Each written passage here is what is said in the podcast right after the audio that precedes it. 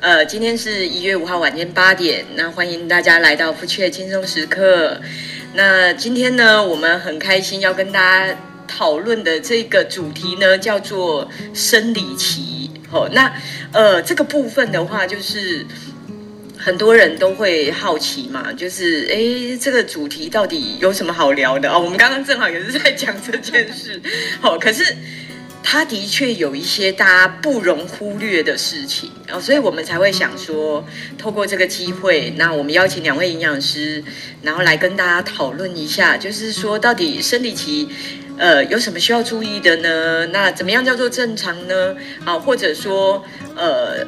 到底可能在吃的部分，我们要怎么样去照顾？好，那当然话题的内容有很多，那我们趁这个时候，就是呃，有大概五十分钟左右的时间，可以跟大家好好讨论。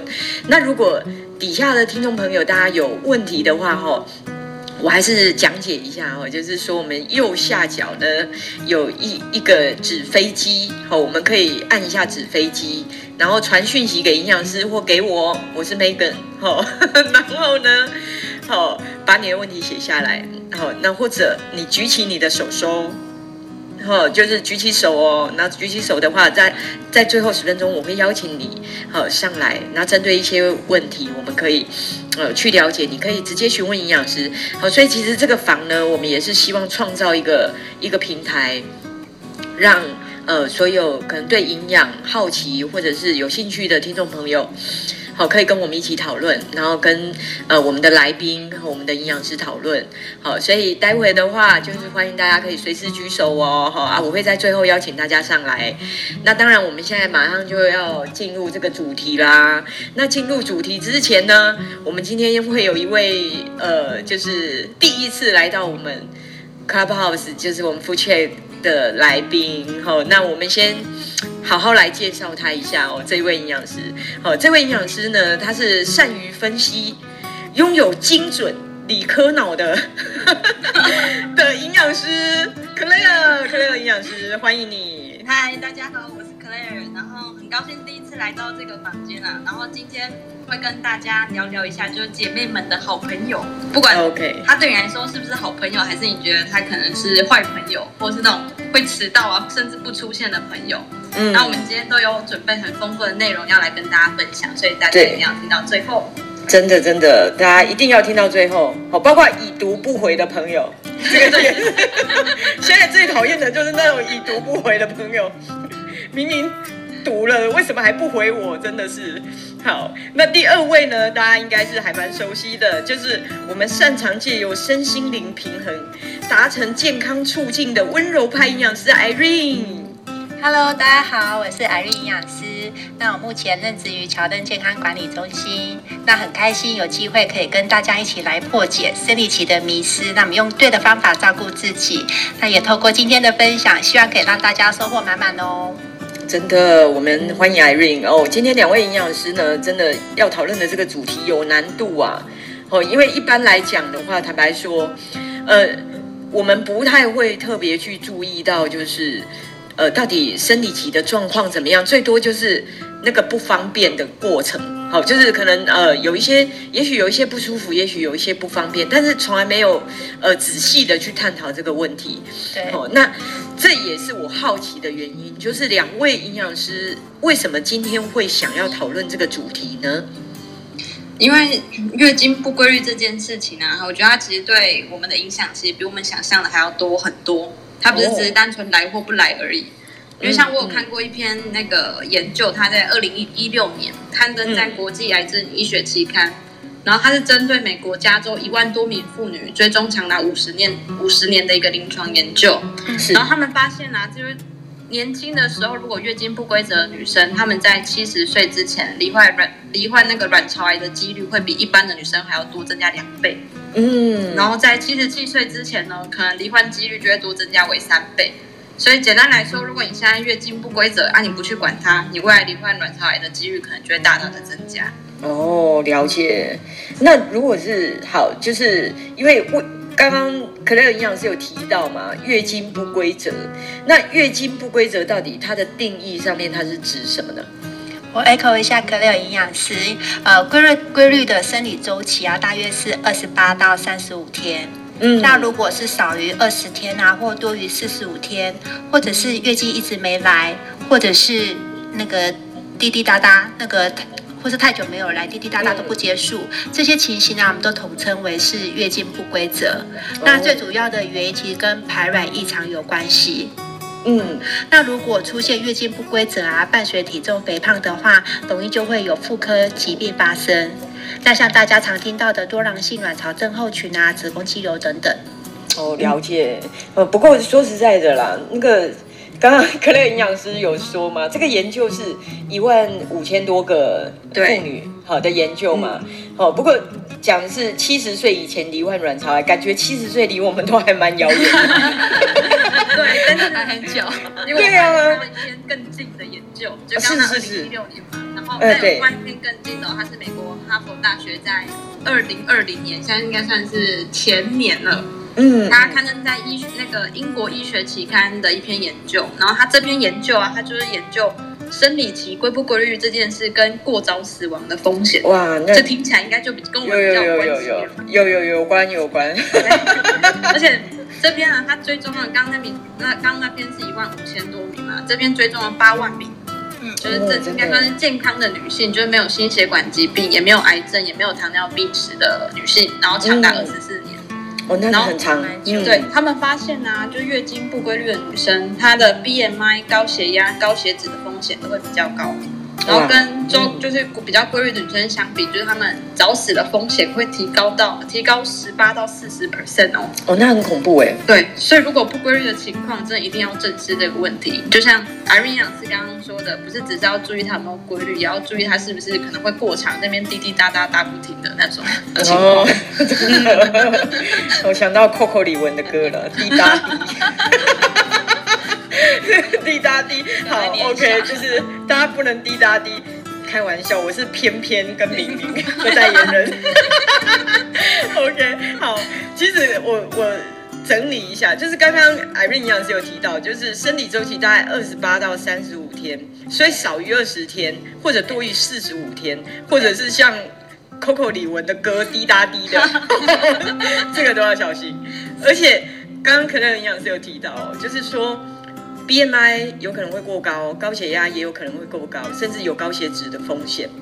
哦，所以其实月经不规则这个问题的话，它其实连带对健康的影响性都很大。对，真的蛮大的。真的。嗯，除了刚可乐营养师提到的说和高血压、高血脂的风险有关外，其实长时间的乱经期也会导致我们子宫内膜的增生。嗯，因为老旧的内膜啊，在我们子宫住太久了，它就会造成发炎，然后身体癌变的机会也会增加。嗯嗯，那生理期的不规律啊、不规则，其实也大大我们影响我们女生的怀孕几率。嗯，对。所以其实乱经其实是我们身体的警讯。嗯，嗯，如果有这样问题困扰的朋友啊，一定要趁早找出荷尔蒙失调的原因，然后及早去改善。嗯，所以其实说实在，生理期这件事情，呃，也不是说想要怀孕的时候才开始去注意它，对对，应该平常就要开始去注意它了。是，那这边可以跟大家、跟各位听众解释一下，什么叫做正常的生理期的周期嘛？嗯，生我们身为女生啊，大家应都有听过雌激素跟黄体素的两种女性荷尔蒙。嗯嗯嗯，嗯，那这两个激素的功能啊，有些不同。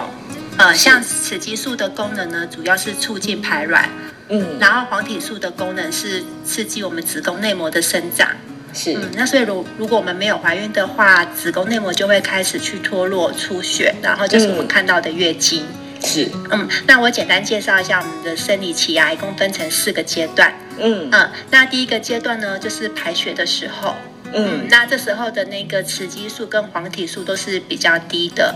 然后我们容易就会有那种头晕啊、经痛啊、一类类的状态。哦，嗯，一类类。对，有的人天天都一类类，长期处在这个状态。对对对。然后生理期结束之后啊，就会进入滤泡期。那这时候的雌激素是会增加的，那我们就会发现自己的皮肤啊很保水，然后肤况也非常的好，然后就嗯，然后就会感觉身体也非常的轻盈哦。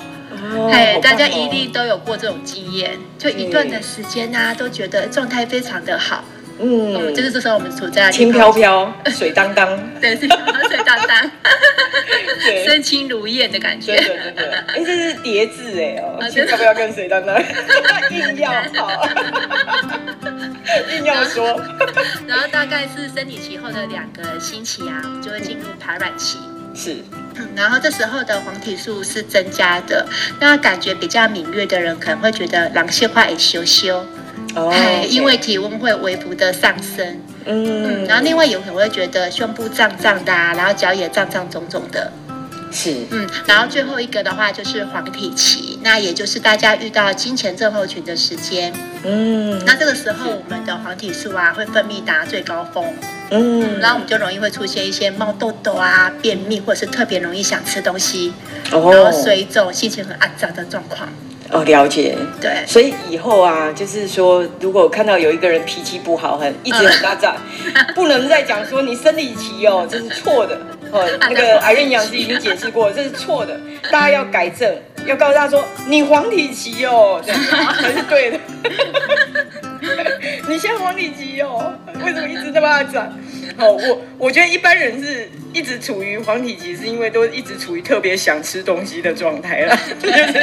我觉得我也就是很常处于黄体期哦。对对对，就是想要吃。对，就是想要吃。哦，不过想要吃这件事情，这个真的，呃，如果大家对这样子的一个话题性啊有兴趣，也可以去我们的那个 podcast 去看一下前面的主题哦，也有很多在讨论这个部分。对对，好，那我这边也想请问两位营养师哦，就是说，那到底月经异常、生理期异常的原因可能是有哪些的？第一个可能的原因应该是体重过轻。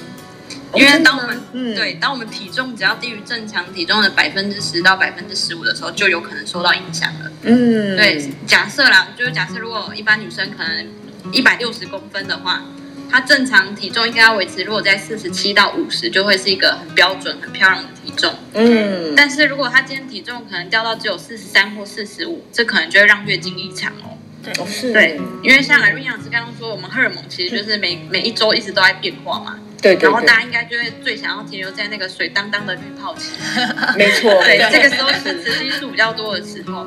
那我们的雌激素啊，它不是只有靠那个卵巢去分泌，因为其中大概会有四成的是四成的雌激素是由脂肪细胞分泌的。嗯，所以如果啊你的那个体重特别轻，那你的相对的体脂特别少的话，其实你的脂那个雌激素分泌的量可能就会不够。所以我会建议啊，一般女生的体脂至少可能要保持在十七 percent，才能确保就你的身体有足够的那个资源去维持你的荷尔蒙，所以这样才能会才会有正常的生理周期。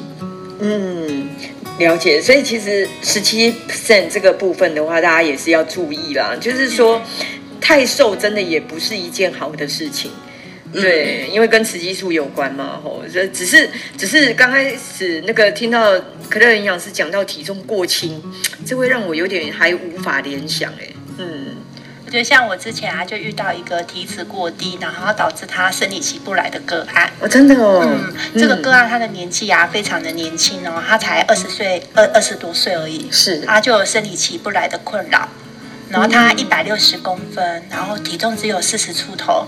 真的是非常的纤细，真的真的很瘦 哎，对，这样想象出来，对，她的体脂啊不到十五 percent 哦，嗯，然后这个女孩子啊，因为非常喜喜欢自己纤细的样子啊，害怕自己会变胖，嗯，所以在饮食的选择上，她其实很常吃很固定的食物，嗯。嗯，像她的蛋白质啊，她只吃鸡肉，嗯，那其他的肉类很少吃，嗯。嗯，所以其实呃，她的营养素的摄取是很不均衡的。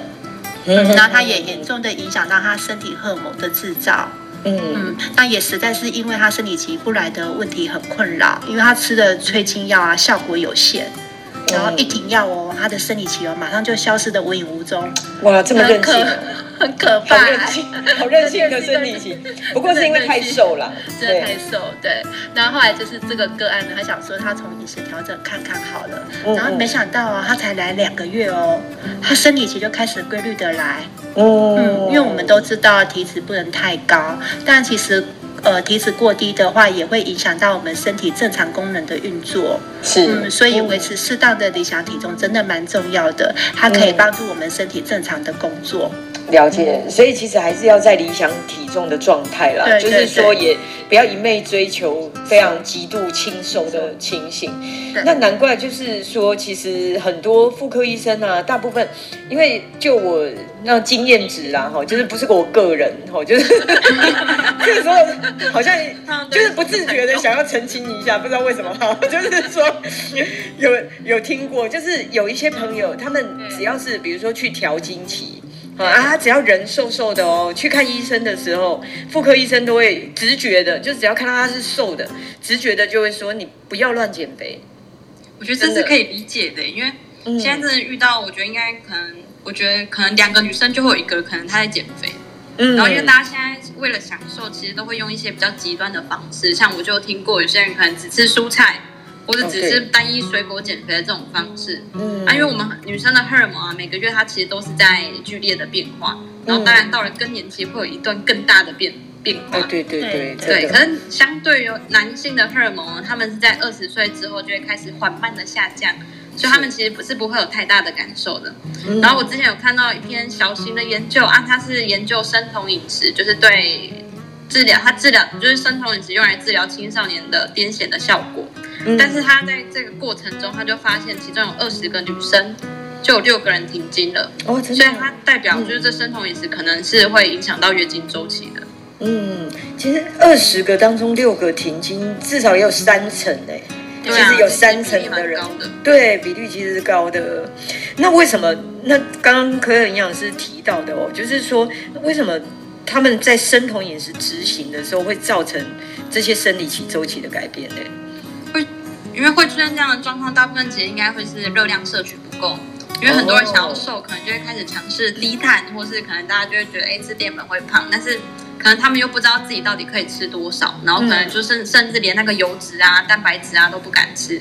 是。然后所以这个时候他的身体可能就会觉得能量不足。嗯。啊，就你就想象哦，你你钱不够的时候，你应该就会开始去想，你要钱要怎么去分配。真的。我每个月钱都不 太够。应该不可能的。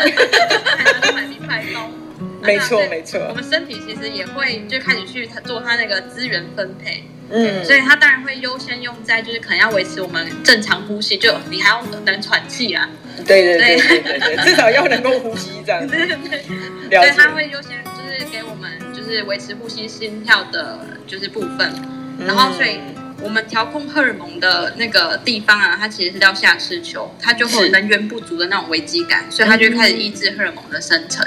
嗯，所以如果当你荷尔蒙的生成可能减少，就可能会影响生理周期。然后还有另外一种更严重的情况下，就是当你能量极度缺乏的时候，嗯，觉得会产生一种状况叫做夏氏秋停经。是，就简单想象就是下视丘他没领到薪水，他不想做了，就是罢工，罢工，罢工了。对对，啊，这其实是身体就是为了要把，就是当然就维持你的生命优先，所以他可能会先关于。就是关掉你的生育能力的一种危机处理方式啊。嗯，了解。也就是说，要么就是为了维持呼吸、心跳，哦，所以影响到生理周期嘛，就是去抑制荷尔蒙的生成。对。哦，要么就是说，发现你已经快死了，你都快活不下去了，那这个时候我就不准你生小孩，这样子。对，你要生育能力要先活着吧。对对对对，把生育能力关起来。哦，因为小孩也养不活嘛，就是钱不够用了，自己都养不活了，何况养小孩，对不对？嗯，那这边的话，因为刚刚呃，可乐营养师有提到体重过轻或过重嘛，吼、哦，就是当然我们说前面有提到不当的减重方式，哦，它的确很容易会影响到呃，就是呃，可能一些一些身体可能营养供给，或者说是热量摄取过低，导致你的能量需求不够，呃。它没有办法活下去，所以就影响到生理周期。哦，可是前面因为有讲到过重跟过轻这件事情，那我们应该是可以分析一下，让听众朋友知道，就是到底什么样叫做正常的体位跟体脂呢？我们可以从 BMI 跟体脂来看，来看说什么叫正常的体位跟体脂啊？是 BMI 正常的范围啊，其实是在十八点五到二十四，嗯，然后二十四到二十七是属于过重。嗯，然后大于二十七以上就属于肥胖，OK，嗯，那在体脂的建议上呢，有分男女。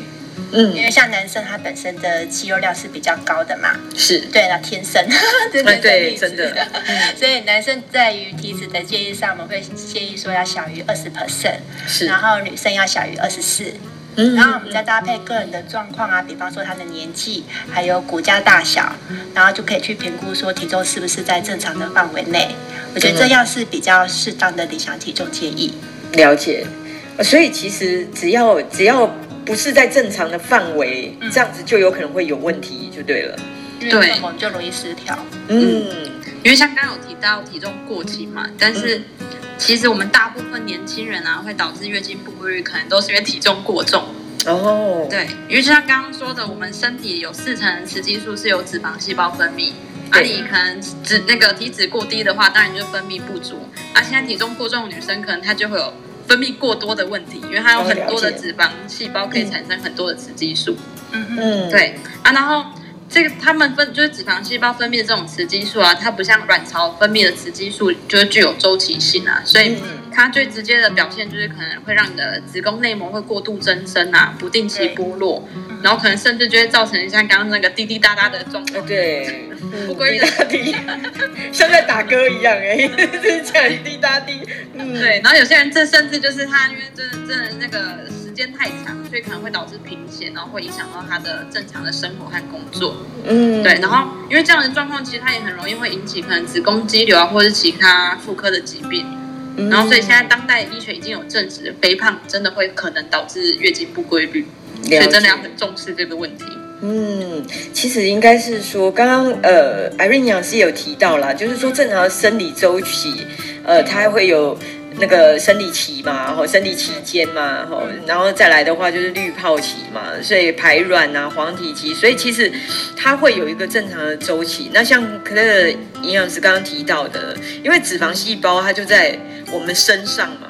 他二十四小时跟你相处在一起，所以他他一直在分泌可能呃比较多的一些荷尔蒙的部分的时候，他就容易会导致呃月经不规律这样的一个情况。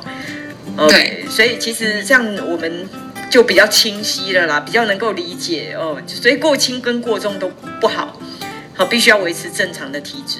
对对对。对因为其实，在临床上，我们也蛮常遇到，因为他体重过重，或者是肥胖啊，导致生理期他不来，或者是说生理期来的时候，他多到血崩的状况。嗯嗯，我就有遇到一个个案哦，他的身高是一百五十五公分，那他体重超过九十公斤。那每次的生理期来啊，就是让他很困扰的地方是，除了经痛外，就是血量爆多的。是，嗯，他多到要用到那种最大片的卫生棉，他还要担心外漏的问题。嗯，嗯，那你除此之外，他还有另外一个副作用就是贫血，是因为他那个血量已经爆多了，多到把他身体那个血量都流失掉了，所以他常常都觉得自己在晕船，然后体力也很差。嗯嗯，然后他吃了医生开的铁剂啊，要去改善贫血，结果然后又便秘。哦，它是副作用是不是？哎，对，药物的副作用、哦、就是铁剂太高的时候，嗯，它就造成便秘的问题。是，嗯，不过庆幸的是，这个个案啊，他在去年哦，他捡到他人生最最瘦四字头的体重，哦，不简单哎，对啊，减一半了。对，你看从九十几，然后变成到四十几的那种感觉，嗯，他从来没有想过说自己他可以这么瘦。嗯，而且他瘦下来的同时啊，他的生理期的问题也改善的非常的多，包含他的血色素也回到标准数值，所以他再也不会晕船的，肯定、嗯、回到陆地上。哦、对对对对，欢迎，不会海上漂的感觉，真的太好了，只要每天都充满了活力。嗯，一定的，一定的，而且它从九十到四十几，那，超轻盈的好不好？整个感觉不一样。对啊，台风来还会不小心被吹走。会有那种小心，会有，对，身上要绑个绳子，对，对，好拉住他，真的真的。那除了我们刚刚讲的那些因素以外，就是呃体重过轻过重嘛，哦，那大家当然，因为大部分的人他其实都还是在一个理想体重的范围啊。我想过轻过重的人应该呃会有，但是毕竟是少数嘛。那还有其他就是生理不顺的因素吗？我觉得像是多囊的情形啊，在个案当中也蛮常见的。多多囊是指什么？就是我有很多 那个有囊的东西，这个 好难想象。它的全名是多囊性卵巢症候群。OK，了解。名字名字有点绕口啊，所以都叫多囊。对，了解了解。因为其实，在我们平常看到的状况，我觉得有年轻化的趋势。是。嗯，你会发现很多年轻的国高中女生啊，就有多囊的问题。嗯，因为在正常的情况下，我们每个月会有一颗卵巢滤泡成熟，然后它就会排出卵子。嗯嗯，那可是，在多囊的患者，他的卵巢其实有许多颗的小滤泡。是。嗯，然后他的雄性激素啊，比一般的女生高。嗯，所以它就去干扰了我们正常排卵的功能。嗯嗯，多囊普遍它会有的症状，其实就包含了月经不规则，或者是甚至没有月经。嗯，然后体重会增加，胰岛素阻抗，所以它会有高血糖的症状。嗯，然后因为也那个它的雄性激素比较高的关系，所以它身体的毛发量也会比较多。哇，那这样很吃亏耶，就是听起来很惨。对对对，雄性激素还比较高，对，然后毛发量也比较多。对啊，我我之前就有遇过一个个案，他真的就蛮像现在这个状况的，然后而且他真的是很年轻哦，才二十出头，大概应该大学生那个时候。嗯，然后他一百五十出而已，然后但是他体体重就有九十几公斤哦。嗯，然后他那时候体脂肪大概占了五十趴左右吧，就等于是他身体一半。对，一半是脂肪。对，所以他之他在来我们这边之前，他其实生理期一直都是不规律的，然后他甚至不记得他上一次生理期到底是什么时候来，他可能还觉得他自己是季经吧。所以他一开始的时候，他月经真的是都没来，然后他到大大概到了第三个月的时候。他就跟我说他月经来了，然后我想说，因为他本来就是乱的，所以我也没有太在意。但他到第四个月的时候，他有一天就很开心的跟我说：“营养师，我月经又来了。”我一开始还没有反应过来，我想说，怎么会有人月经来还这么开心？是是是，真的。而且我这个过了一下子，我才我才想到说，哦，他生理其实慢慢开始变正常了。嗯，然后大概前后啊，经过八个月吧，他生理期就真的之后就是每个月都准时报道。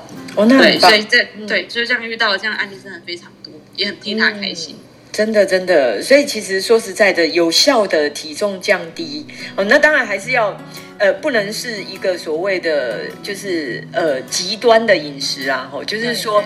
对，我们刚刚那个 Claire 营养师有提到，就是说有一些生酮治疗癫痫患者嘛，那其实像这样的一个情况，那个一定是一个比较极端的饮食方式哦。那当然不能用极端的饮食方式，那只要呃正常的饮食情况下哦，就是当然我们讲嘛，找营养师对不对？正常的饮食的情况下，对，其实它这些都是能改善的嘛。嗯，那那我这边也好奇，还有其他的一些因素影响吗？当然有，而且有一个原因呢，它真的是适用于各种疾病，不管是便秘、拉肚子、胀气，各种疑难杂症，套上它可能都不会奇怪哦。哦真的，这么厉害，好好奇哦。它就是压力。哦，压力，哎，这真的是哎，对，套什么都可以。他是医生，对对对，问你是不是压力大？哎，对对对对对，真的真的，没错。然后，但是这不是医生在偷懒啊，是真的有这个可能性啊。嗯，因为我们大脑的那个下视丘啊，它是真的很容易会受到情绪压力的影响。嗯，所以如果你真的压力大的话，就可能造成我们下视丘的功能异常。所以是，还会有一些人可能有一点压力的时候，他月经可能就不来了。但是当他可能可能压力释放之后，他月经又会来。但也不是说这样子就不管他了。我觉得。可能我们要把这这一件事当做是一个警讯，就是可能当你有这个情况的时候，可能就是你身体已经没有办法负担这些压力，你可能要让自己好好放松休息一下了。了解，对，然后是提醒你要休息。对，没错，就是告诉你要休息一下，不要太累哦。然后还有另外一个可能的原因啊，就是药物。嗯，然后像是部分的可能像抗忧郁剂啊、抗精神病药物，或是甚至有一些些肠胃药。它可能都会影响我们的那个月经周期，因为这些药它有可能会去影响我们的泌乳激素的分泌啊。如果我们泌乳激素分泌的比较高，可能你还没怀孕，你就会分泌乳汁了。OK，然后甚至就是可能会有月经失调的情况。嗯，对啊，然后长期下来的话，当然可能就会导致可能排卵异常啊，或者甚至不孕。